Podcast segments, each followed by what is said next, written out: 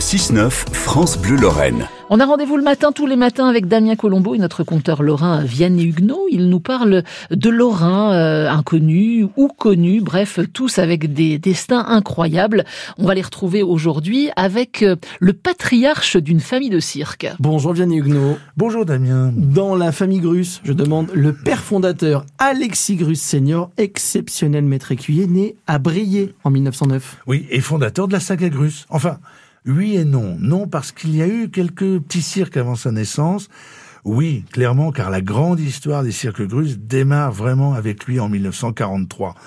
Alexis cofonde, on est au cœur de la Seconde Guerre mondiale, il cofonde Grus Janet, l'un des plus fameux cirques de tous les temps, euh, écrit Joël Red, qui est le petit-fils de Lucien Janet. Alors, un petit tour en arrière s'impose. Euh, au 19e siècle, la tradition voulait que les cirques, pendant l'hiver, demande l'hospitalité à une ville et s'y pose.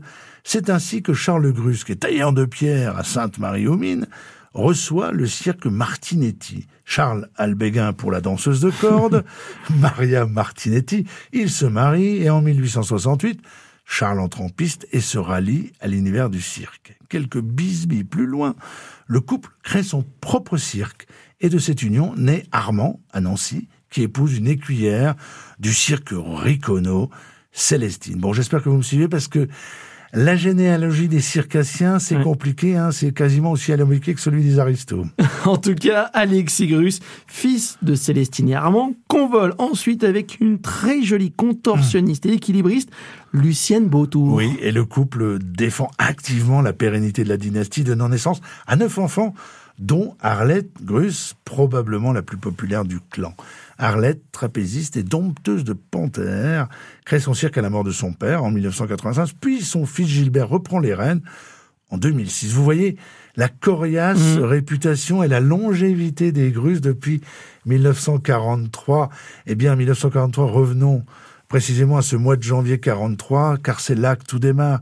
Ils quittent Rouen pour rejoindre le pays de Montbéliard où habitent leurs amis Janet. Ils embarquent avec leurs chevaux dans le train, mais oui.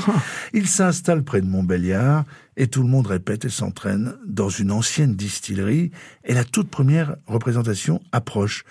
Alexis Grus, son père, son frère André et Lucien Janet, les trois associés, décident alors, je les cite, de ne pas débuter sur place dans l'hypothèse d'un bide, mais d'aller plutôt jouer en Lorraine que les Grus connaissent bien depuis leur enfance.